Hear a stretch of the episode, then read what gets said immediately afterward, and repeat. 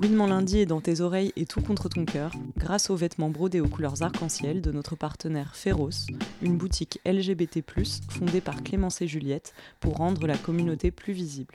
Retrouvez les produits Féroce sur notre site gouinementlundi.fr.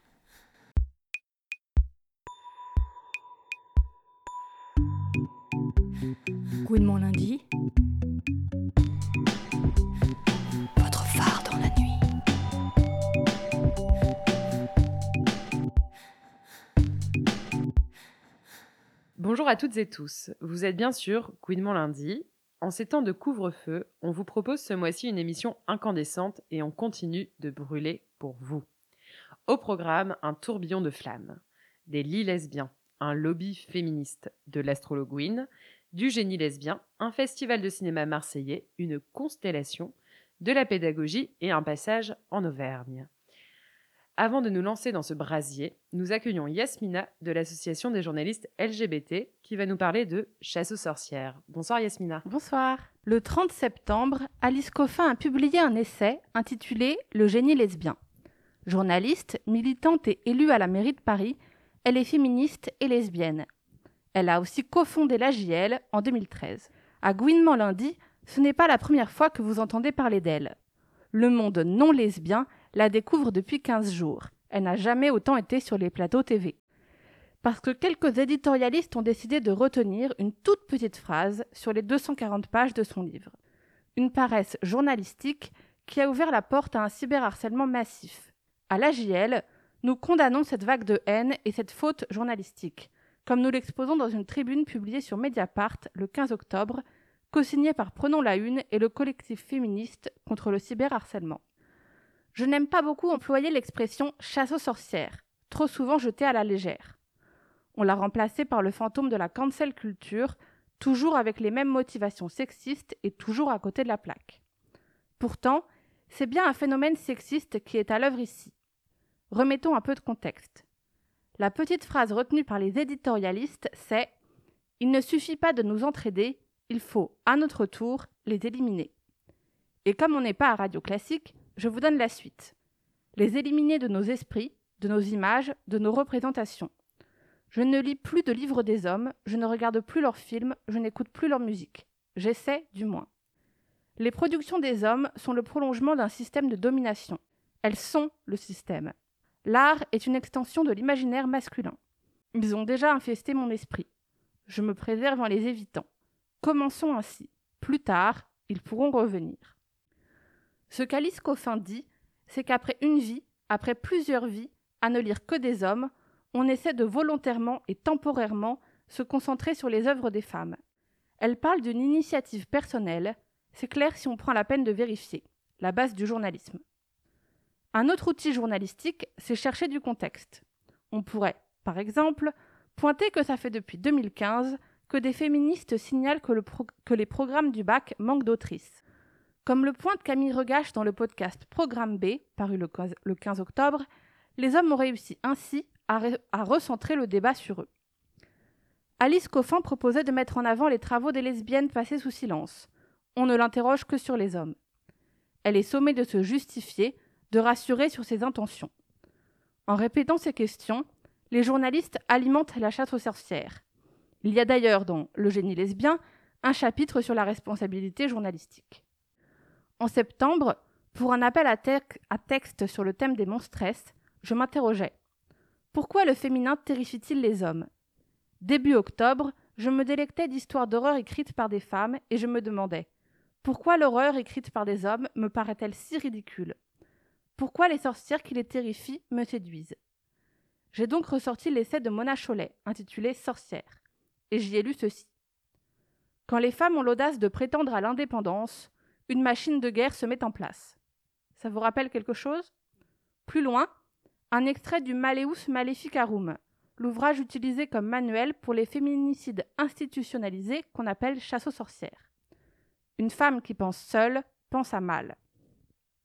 Et Mona Chollet ajoute Cette réaction trahit l'incapacité des dominants à comprendre l'expérience des dominés, mais peut-être aussi une mauvaise conscience ravageuse.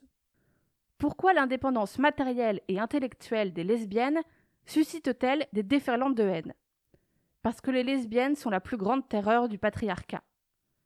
Sur le plateau de C'est politique, le 11 octobre, Thomas Negarov commente Moi, j'ai écrit un livre. Je ne pense pas avoir écrit un livre d'homme.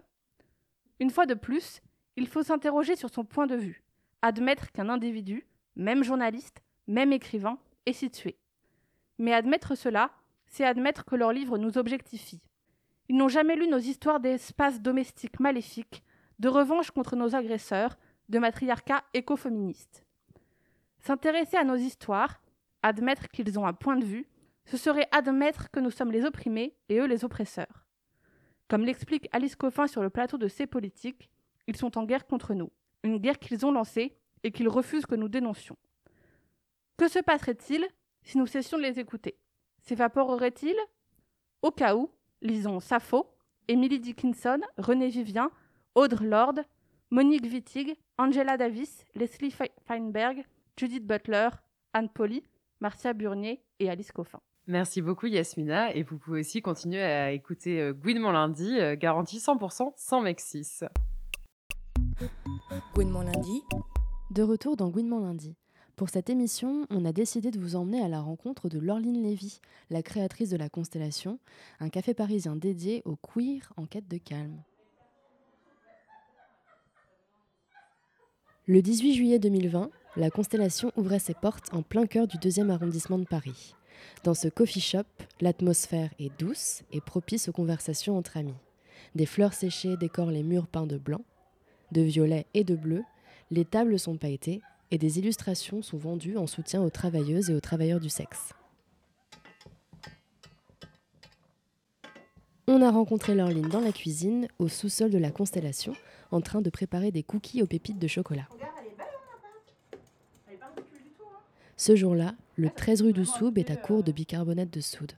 Malgré cette situation de crise, la bonne humeur règne dans l'équipe, ça parle pâtisserie vegan et bio, et ça rigole beaucoup avec la cuisinière Pamela et Aurélie qui gèrent le lieu.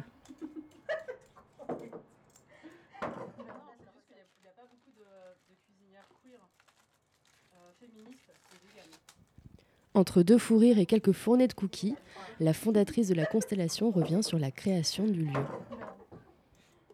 Donc, je suis Laureline Lévy, mon gérant de la Constellation. La Constellation, c'est quoi? C'est un tiers-lieu culturel LGBTQI, sans alcool. C'est un endroit où on peut venir euh, tranquillement toute la journée se poser, mais où aussi on essaye d'avoir une programmation euh, artistique et culturelle riche, euh, donc où il se passe un petit peu des choses tous les jours. Et on est dans le deuxième arrondissement de Paris.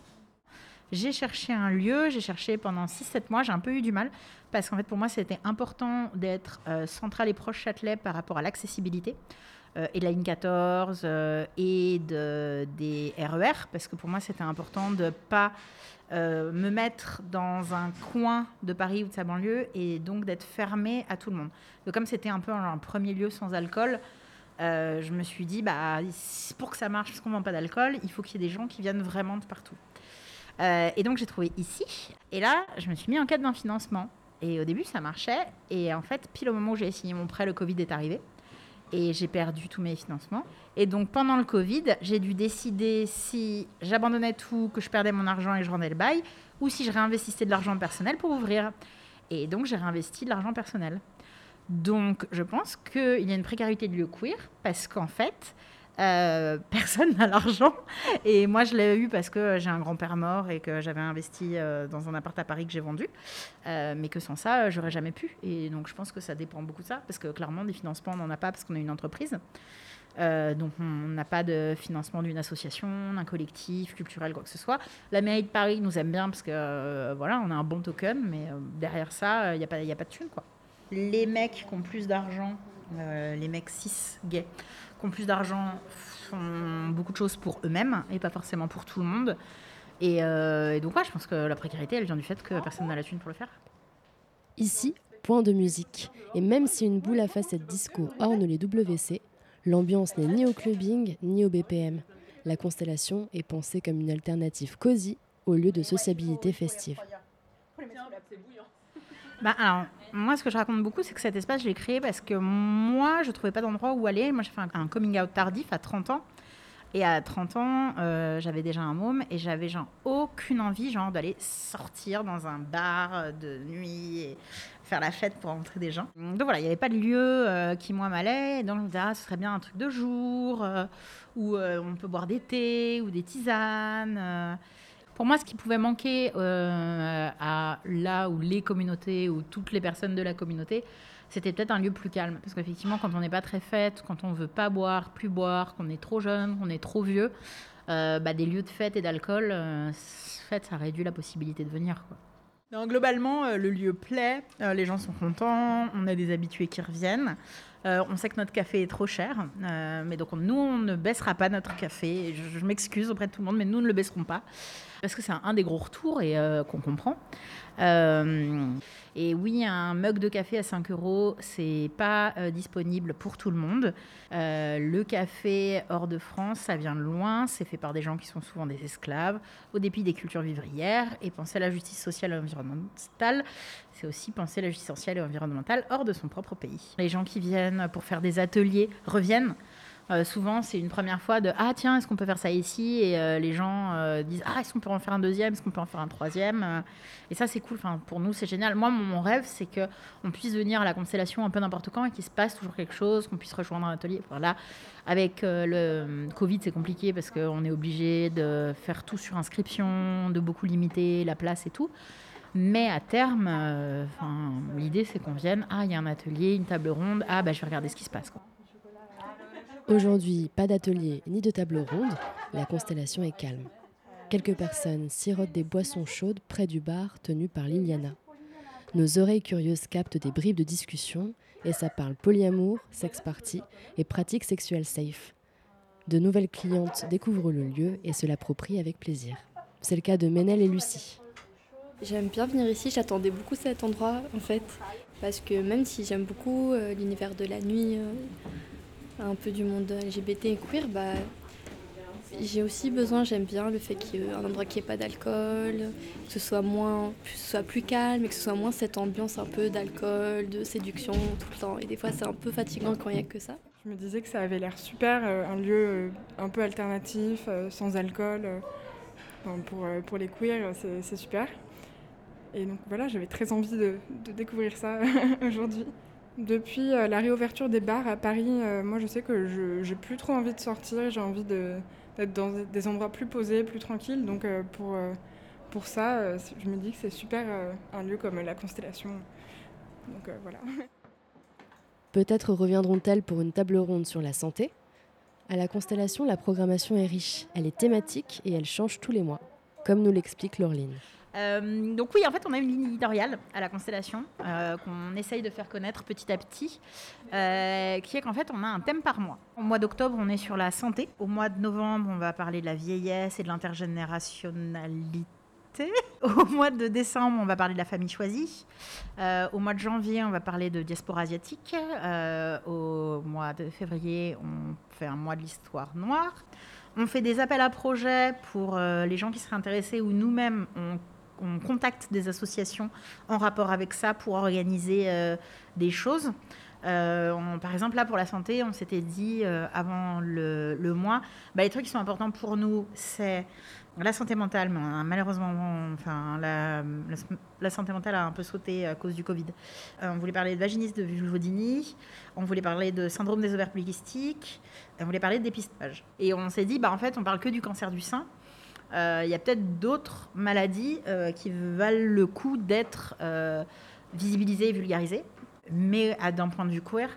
Parce que par exemple, donc là, on fait une table ronde sur le syndrome des ovaires polykystiques. Et souvent, c'est une maladie dans laquelle on, on entre, entre guillemets, par le problème de la procréation, ce qui n'est pas forcément la façon queer de l'approcher. Et entre autres, il y a beaucoup de hum, liens entre l'intersexuation et le SOPK. Et donc voilà, donc on trouvait ça intéressant de prendre cette maladie et d'en parler un peu d'une façon différente, comme le vaginisme et la vulvodynie, euh, où en fait Cinéfable avait un documentaire euh, dessus. Et on l'a montré en avant-première ici avec une sexologue qui est venue parler de vaginisme. Pour le mois de novembre, euh, je re- recommence l'appel parce qu'on a eu, c'est le mois où on a eu le moins de réponses d'artistes. On n'a rien sur la vieillesse, euh, pas de photographe, personne qui a parlé d'intergénération- d'intergénérationnalisme. On ne sait toujours pas comment le dire. Et donc on cherche toujours des gens à exposer pour le mois de novembre. Rendez-vous donc au 13 rue de Soupe, dans le deuxième arrondissement de Paris. Le lieu est accessible aux personnes à mobilité réduite et aux fauteuils roulants. Et niveau horaire, mardi, c'est ouvert de 14h à 20h et de 12h à 20h du mercredi au dimanche.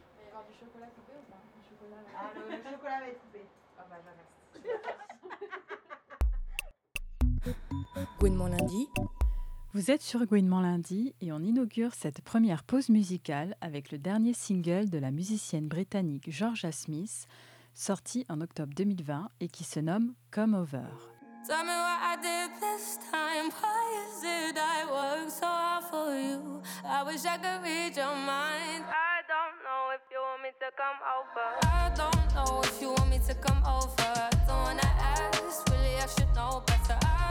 Know if you want me to come over. I don't know if you want me to come over.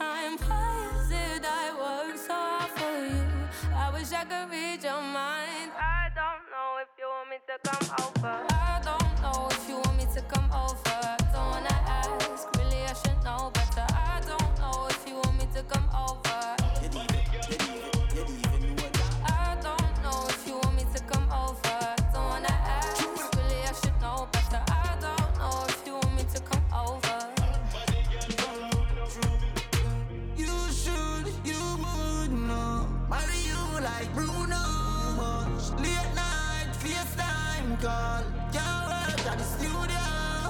It's been a while, me see your wine, it's been a while, smile. You're getting prettier, you're pretty from your juvenile. Wine up your body, girl, your feet can go a couple mile. You have a bad attitude, sometimes you act recile. This is something that I'm used to. I give too much, but I choose to. And you love that. Yeah, love that. I don't know what you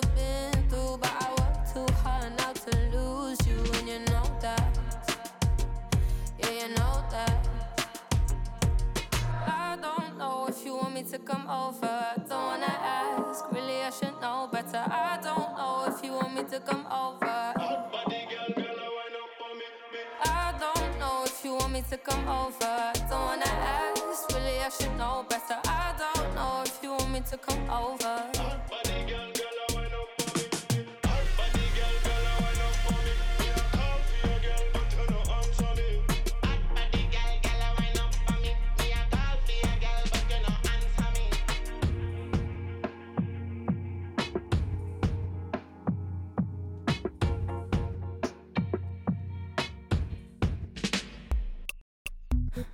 Gouinement lundi? Pourvoir féministe, c'est le nom d'un laboratoire d'idées féministes lancé cet été par Anaïs Leleu. Pour Gouinement lundi, Anaïs nous parle de la jeunesse du projet et des actions prévues cette année. Je m'appelle Anaïs Leleu, je suis militante féministe, j'ai 32 ans et je suis l'une des cofondatrices de Pourvoir féministe. Alors Pourvoir féministe, c'est un euh, laboratoire d'idées, on dirait euh, think tank en anglais, et d'action, très axé mobilisation citoyenne, qui vise en fait à repenser la politique, le champ politique, les idées politiques, les discours politiques selon des perspectives féministes. Et on insiste vraiment sur euh, des perspectives, puisqu'on se veut euh, euh, le plus représentative possible de la, de la population. Donc l'idée, c'est pas de se contenter de notre vision à nous des choses. C'est une idée qui est née pendant le confinement. On était dans l'entre-deux tours des municipales. Et alors même que le deuxième tour des municipales ne s'était pas encore joué, j'entendais dans les médias euh, des journalistes et des euh, hommes et femmes politiques, mais surtout des, hommes politiques, euh, évoquer déjà la présidentielle. On brûlait déjà les étapes et une question qui revenait beaucoup, c'est qui va être candidat dans les différents partis et j'ai vraiment vu venir le moment où on allait revivre en fait la même élection que présidentielle que celle qu'on vit tous les cinq ans, à savoir qu'on aurait plus ou moins les mêmes candidats, peut-être quelques candidates, qui allaient nous parler des mêmes sujets, donc encore immigration, islam, immigration, peut-être un peu plus écologie maintenant, et qu'à la fin il y aurait peut-être un sujet féminisme, et encore on allait surtout nous parler de parité. Très très concrètement, l'idée pour nous, c'est de pouvoir peser sur les discours politiques, mais aussi les décisions politiques. C'est de pouvoir peser sur les échéances euh, électorales à venir. Quand on a des recommandations, des idées, euh, faire en sorte de les porter. Euh, je note que les, les masculinistes ont leur lobby. Pour reprendre un exemple, Marlène Schiappa 15 jours après avoir été nommé euh, secrétaire d'État en, 2017, recevait dans son bureau les Happy Men, qui est un collectif extrêmement réac, qui s'est mobilisé contre l'IVG, qui s'est mobilisé contre le mariage pour tous, pour toutes et tous. On considère que c'est pas normal que ces gens-là soient reçus et que nous, vous, ne, le soyez pas en fait. Ben, en fait, pour nous, l'idée, c'est vraiment de faire campagne en parallèle de la campagne présidentielle, d'avoir des permanences de campagne dans les, différentes euh, grandes villes de France. On va pas se contenter en fait d'aller voir les candidats et candidates et leur dire bah voilà ce qu'on vous propose, vous acceptez de reprendre ça sur, euh, sur votre programme? Oui, on accepte. Ah bah super, allez, merci, bonne campagne. On sait très bien qu'en politique, les promesses n'engagent que euh, celles et ceux qui y croient. Donc euh, pour nous, vraiment, l'idée, c'est de former en fait des citoyens, citoyennes euh, qui le souhaitent aux techniques de lobbyisme citoyen. Donc les former sur tout ce qui est euh, fonctionnement des institutions, prise de parole en public, le cadre légal, etc., le, système politique. Faire en sorte d'être sur les plateaux télé quand les candidats et candidates seront sur des plateaux, d'avoir formé les journalistes au préalable de, en fait, de, ne rien laisser passer et encore une fois de tout faire pour que ces sujets ne soient pas considérés comme des sujets euh, à la marge dont on parlera en fin d'émission s'il reste un peu de temps. Euh, l'idée, c'est aussi de pouvoir euh, voilà, faire en sorte que les personnes soient en capacité d'aller interpeller leurs élus locaux, faire pression sur, sur les personnes qui, encore une fois, sont censées nous représenter, mais ne nous représentent pas dans les faits.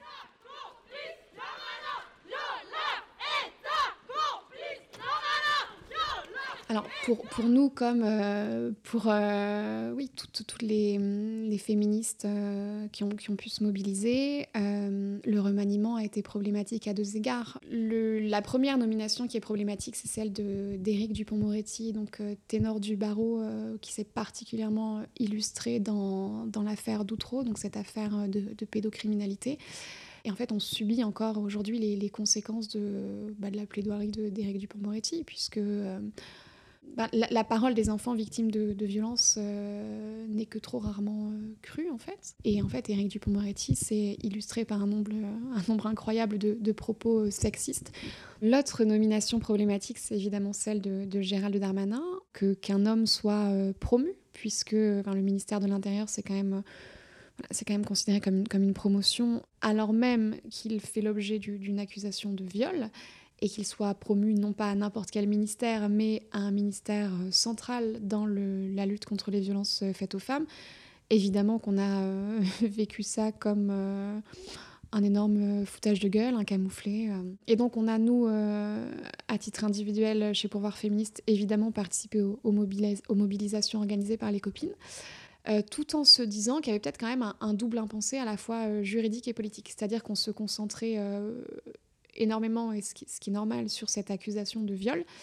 Mais nous, on a eu l'impression qu'il était possible en fait d'élargir le débat parce qu'on voyait bien, notamment sur les, sous les commentaires des articles de presse, qu'il y avait des tas de, citoyens et de citoyennes qui n'étaient pas forcément conscientisés sur les sujets féministes, mais qui tiquaient parce que là, il était aussi question de, moralité, de moralisation de la vie, de la vie publique. Puisque donc, pour rappel, Gérald Darmanin est accusé euh, par deux femmes d'avoir en gros échangé des faveurs sexuelles contre une intervention de sa part. Un élu ou une élue qui échange une intervention contre euh, de l'argent ou du sexe, ben en fait, ça s'appelle de la corruption.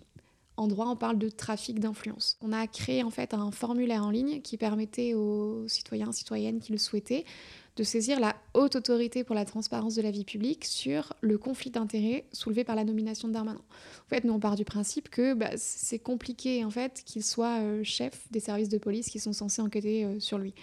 Rien ne nous garantit que Gérald Darmanin ne va pas faire pression sur les policiers.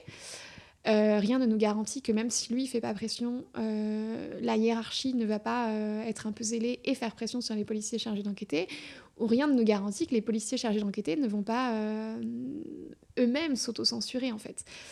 Ça a plutôt euh, bien marché puisque pour une organisation qui venait de se lancer euh, en deux jours, on a eu 12 000 personnes qui, ont, qui se sont saisies de notre formulaire pour interpeller la, haute autorité. L'idée pour nous, c'est vraiment de pouvoir amener à nos sujets des personnes qui, qui encore une fois, ne sont pas particulièrement conscientisées sur les sujets féministes, mais les y amener par d'autres biais.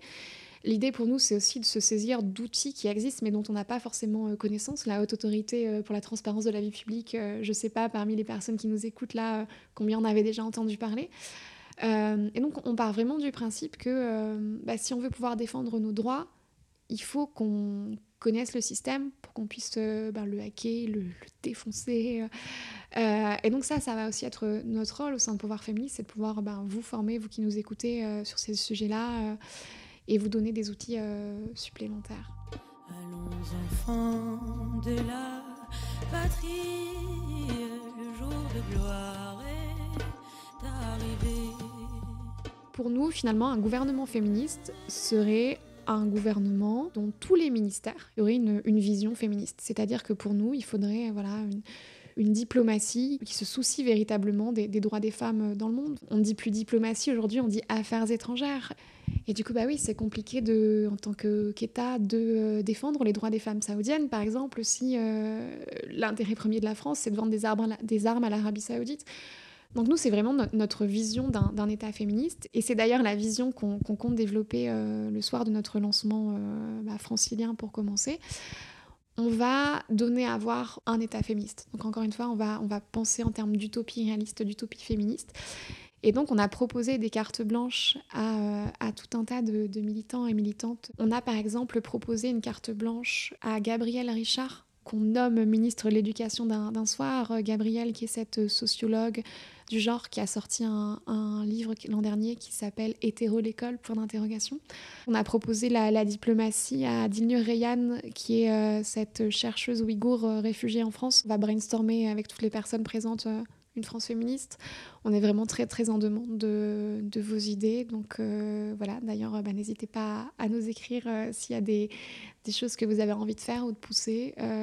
encore une fois, l'idée c'est que c'est que bah ouais, c'est qu'on fasse un qu'on transforme cette, cette idée de base en, mouvement euh, citoyen et donc euh, on arrivera à faire pression sur celles et ceux qui encore une fois sont censés nous représenter euh, que grâce à vous avec vous donc voilà. mon lundi. Place à présent à une de nos correspondantes, Marion Jomeau. Marion est allée interviewer Beryl Esbraya. Beryl est trésorière d'une association LGBT en Auvergne Queer Auvergne.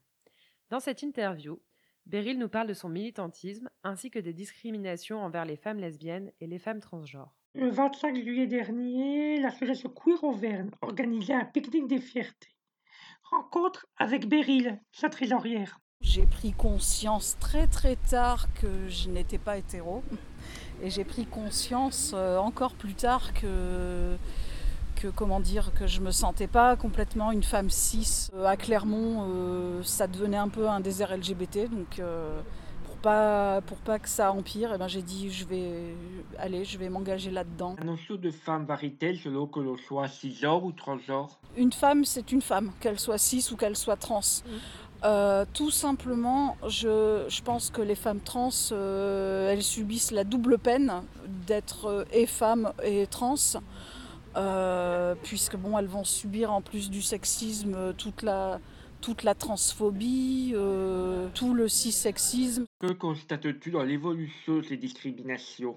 Et quel public est le plus visé C'est qu'il y a beaucoup de micro-agressions qui ne seront pas forcément comptabilisées dans les statistiques que SOS Homophobie fait chaque année. En 2018, c'est des élèves d'un lycée privé qui nous ont contactés parce qu'elles s'étaient embrassées avant d'aller en classe. Elles avaient été convoquées chez le proviseur, enfin bon, quelque chose de complètement disproportionné. Il y a encore beaucoup de lesbophobie.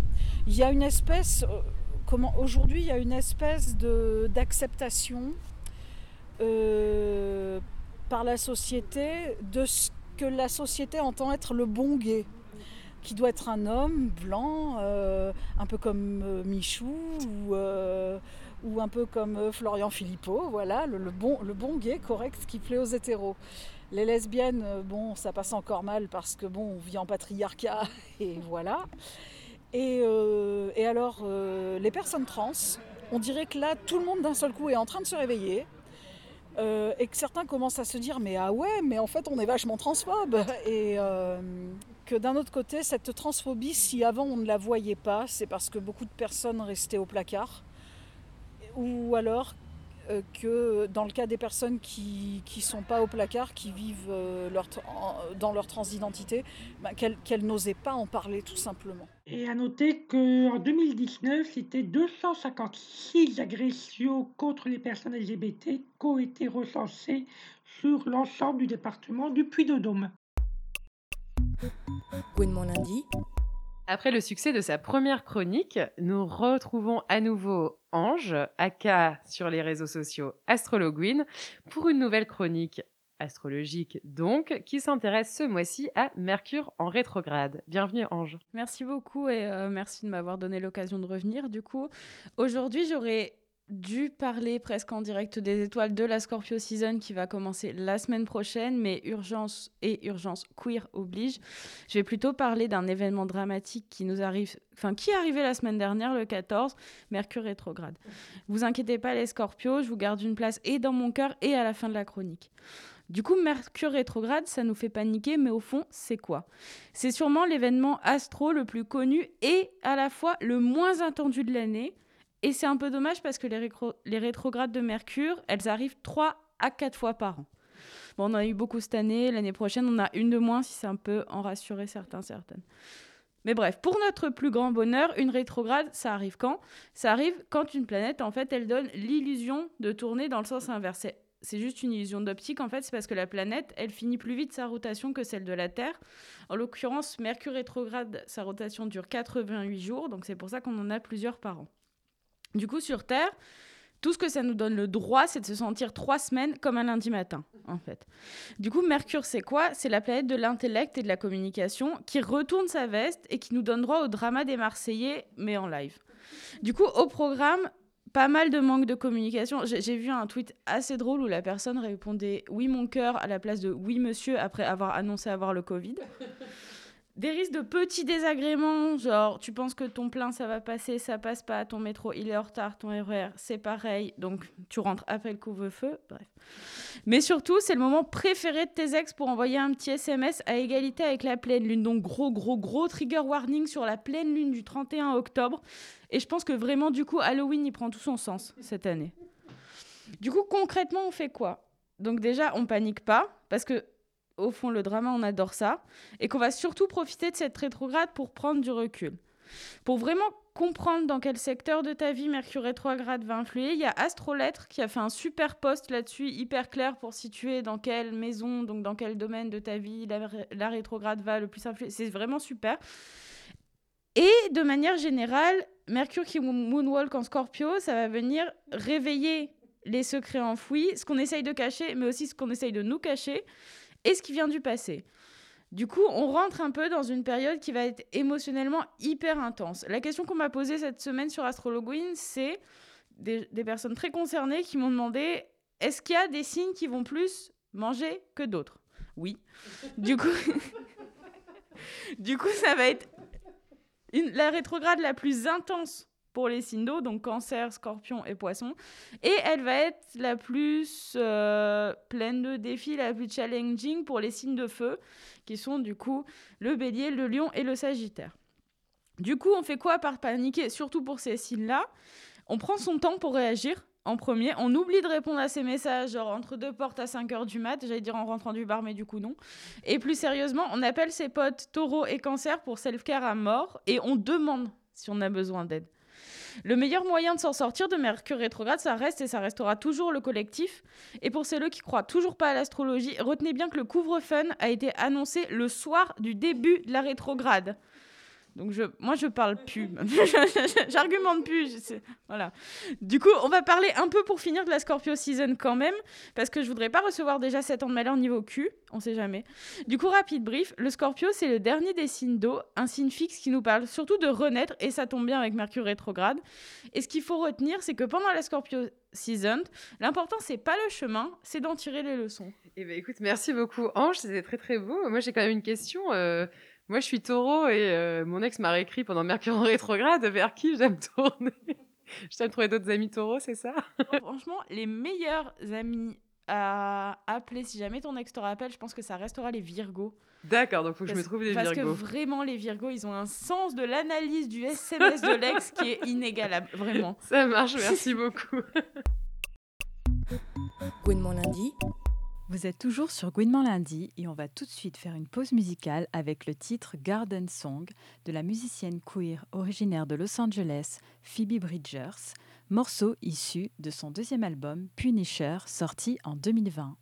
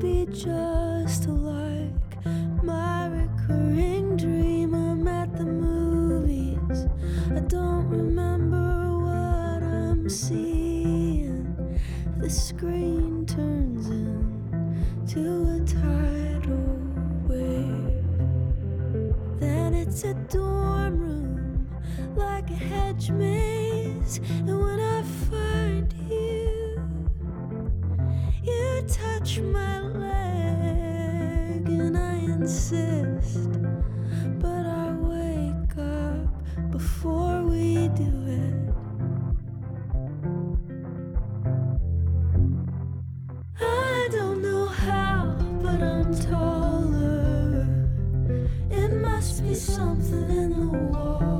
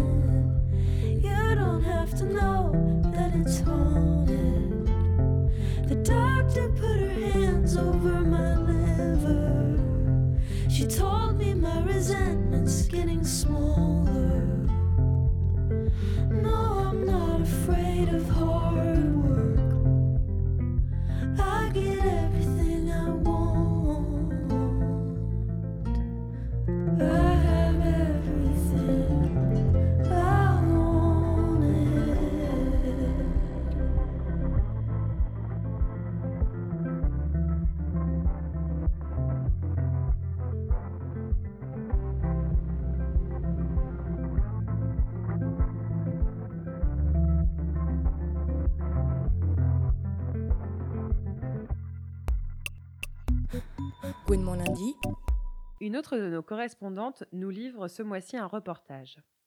Justine, correspondante marseillaise, est allée à la rencontre des spectateurs du festival Main Gauche, un festival de courts-métrages queer et féministes. Elle a recueilli pour nous les avis des spectateurs et des spectatrices à la sortie des films.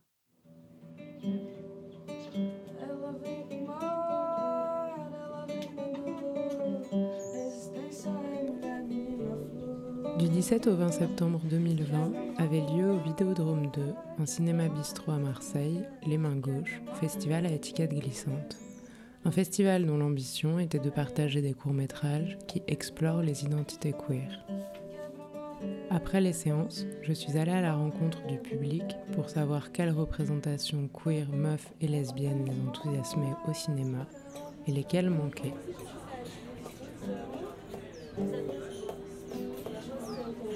Est-ce qu'il y a un personnage de cinéma meuf, queer, lesbienne, ou juste un seul de ces mots qui t'inspire? Je sais pas, comme ça, je pense à Nathalie Portman, parce que j'ai vu il y a pas longtemps un des euh, Star Wars, je sais plus lequel. La première chose à laquelle j'ai pensé, c'est Tank Girl, qui est un comique que je n'ai jamais lu, mais dont j'ai vu l'adaptation en film il y a des années. L'héroïne de Alien, Sigourney Weaver, parce que c'est un film que j'ai vu quand euh, j'étais jeune.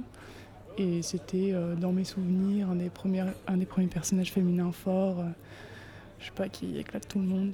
Les héroïnes euh, ou héros queer meufs qui m'ont interpellé ces derniers temps n'étaient pas dans le cinéma mainstream, mais dans, plutôt dans, dans les séries. je pense que la première qui m'a vraiment vraiment impressionnée, c'était Garnet dans Steven Universe.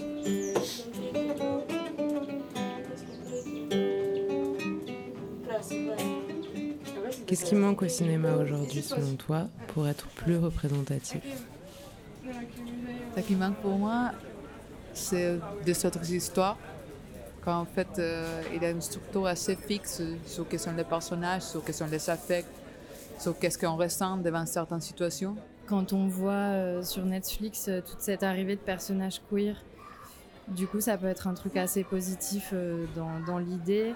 Mais au final, euh, c'est un peu toujours les, mêmes personnages qu'on voit. Et je pense que l'idée, ce serait surtout d'avoir des réals euh, concernés avant tout, euh, qui puissent créer leurs personnages.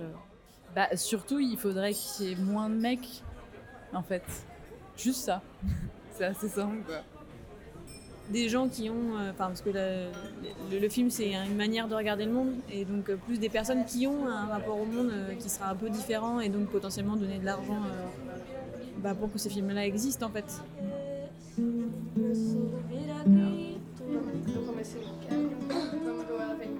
Est-ce que pendant le festival Les Mains Gauches, il y a eu une personne ou un personnage de film qui t'a ému, inspiré Et Oui, il y a un personnage euh, dans les, les films de Tinto qui est en train de passer là.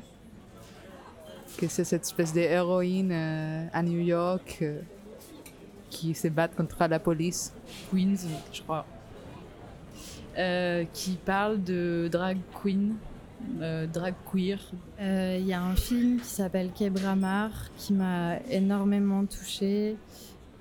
C'est cinq potes qui partent en vacances, du coup qui sont au Brésil et qui partent pour le Nouvel An. Et elles sont hyper euh, doux, douce euh, entre elles. Je pourrais parler de, de JJ dans and Them, qui est euh, une personne non-binaire juive orthodoxe et qui, et, qui, et qui, je trouve, dans la relation qu'elle a à une personne qui est sa grand-mère, ou en tout cas quelqu'un, je pense pas que ce soit grand-mère, mais quelqu'une qui l'accompagne tout au long du film, et il y a une relation d'amour entre, entre elles qui est trop magnifique.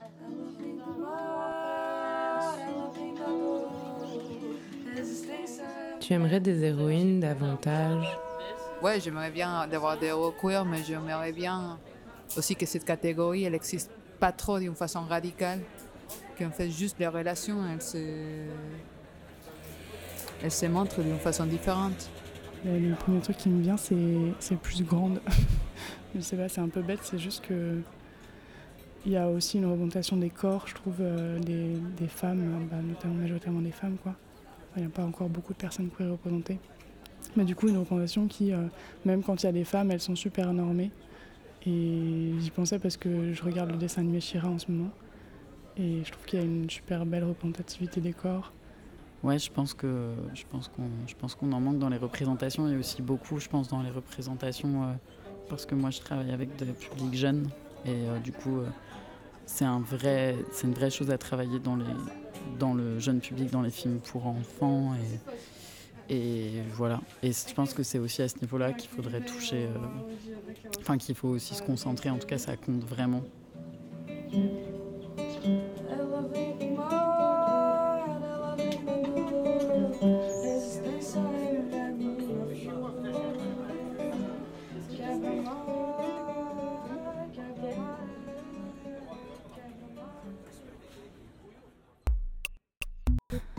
Lundi. À présent, un moment de lecture. Qui n'a jamais rêvé de partir en laissant tout, de disparaître? Aurel Marin l'a fait et nous raconte sa disparition.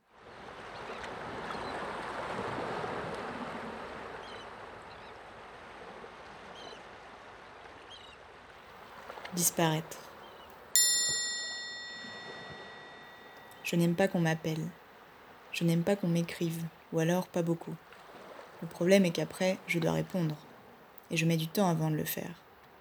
Le problème, c'est qu'on ne me laisse souvent pas le temps. Une fois que je reçois le message, je commence à angoisser. La personne attend ma réponse. La personne souffre. La personne m'en veut. Il faut que je réponde. Sauf que j'ai pas envie. J'ai pas le courage. C'est trop d'informations dans ma tête. Trop de contraintes. J'ai les muscles qui chauffent. J'ai mal au dos tellement ça me tend. Depuis quelque temps, je suis en stratégie de survie. Ça veut dire concrètement que j'essaye de disparaître. J'ai un côté un peu radical. J'ai rendu mon appartement à Paris, j'ai appelé mon travail, j'ai prévenu un ou deux potes, j'ai annulé tous mes rendez-vous, même le mariage de mon père. Dix jours après, j'étais dans un avion pour Athènes, avec une valise de 20 kilos et aucun plan à part celui-là disparaître. J'ai trouvé une chambre dans un appart à Kipseli, un quartier nord de la ville. Mes colocs devaient être là au moins quelques jours dans le mois. Finalement, ils sont coincés à Stockholm.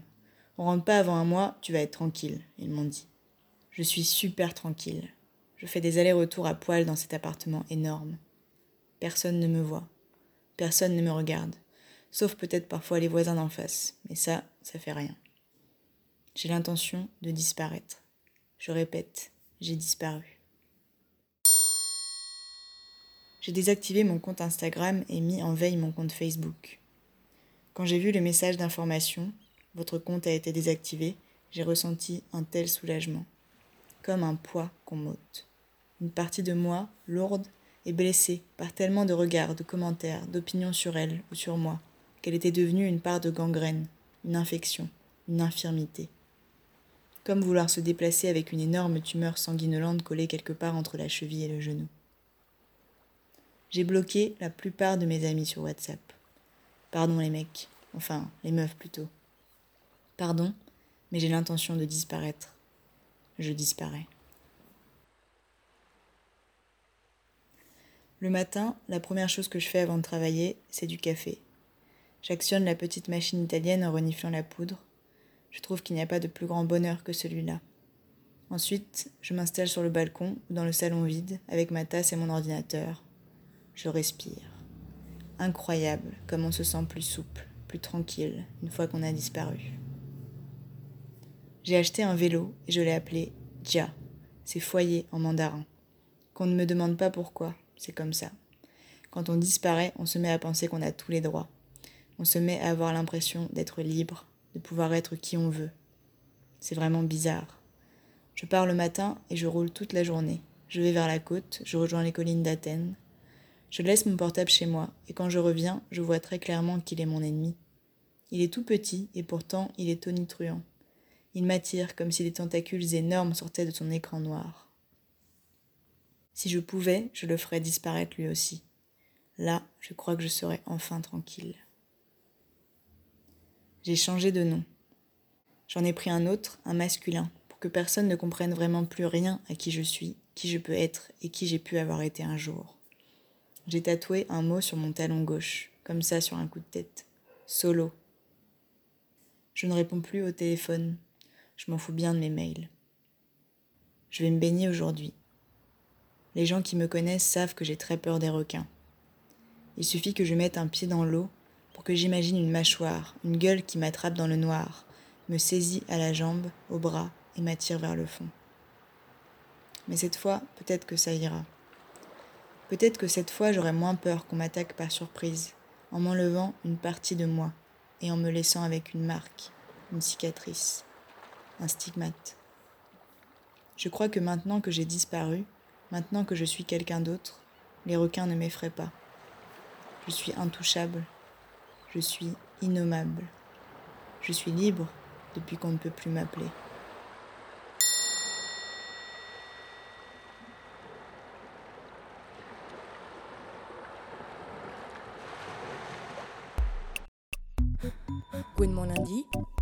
Merci à toutes et tous de nous avoir écoutés pour cette nouvelle émission de Gouinement lundi.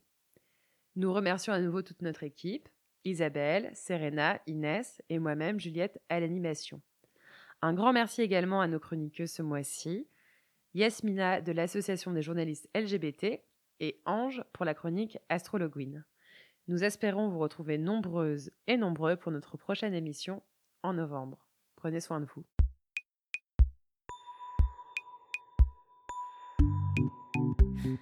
De mon lundi.